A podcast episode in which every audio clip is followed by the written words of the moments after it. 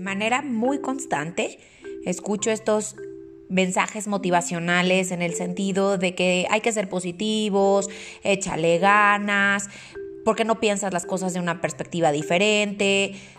Vamos, en ese sentido, creo que eh, todos estamos de acuerdo en que pensar positivo nos va a traer cosas positivas todos estamos de acuerdo en que pues sumirnos en una negatividad de nada nos va a ayudar y por el contrario pues puede ser sumamente alarmante y preocupante el estar eh, sin darle vuelta a la hoja respecto a los problemas y a las situaciones de reto que nos vamos enfrentando en el día a día.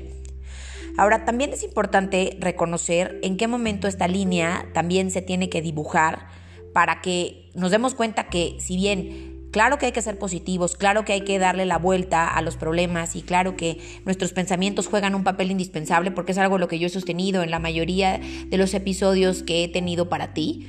Lo que también es muy cierto es que también mañana podemos ser positivos y hoy dedicarnos a vivir un poquitito la emoción y creo que esa línea tiene que ser dibujada de forma muy, muy correcta y sobre todo como, como muy clara.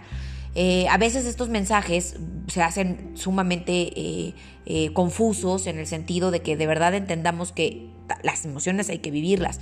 ¿A qué vinimos aquí? Si no es otra cosa más que a eso, a, experimentar estas emociones que al final del día nos van a permitir trascender, evolucionar como seres humanos. Entonces, si bien es cierto que hay que estar pensando de una manera diferente, tratando de mejorar nuestra perspectiva, también lo que es un hecho es que hay que dejar de anestesiarnos, y, anestesiarnos implica también estar viendo puras cosas positivas, y a veces eh, los duelos, a veces el enojo, la tristeza, la frustración, la ira, eh, cualquiera de, las, de estas emociones hay que vivirlas.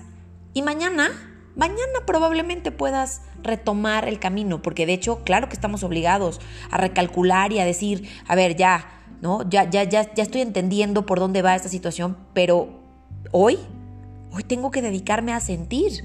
Hoy tengo que dedicarme a darme cuenta qué emociones estoy experimentando. ¿Por qué? Porque la mayoría de las veces ni siquiera sabemos cómo se llaman estas emociones.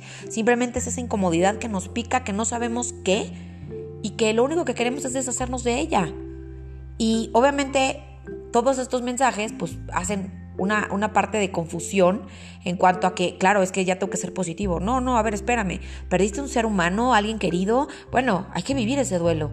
Y ese, eso significa que habrá días en los que vas a estar bien y habrá días en los que estás mal.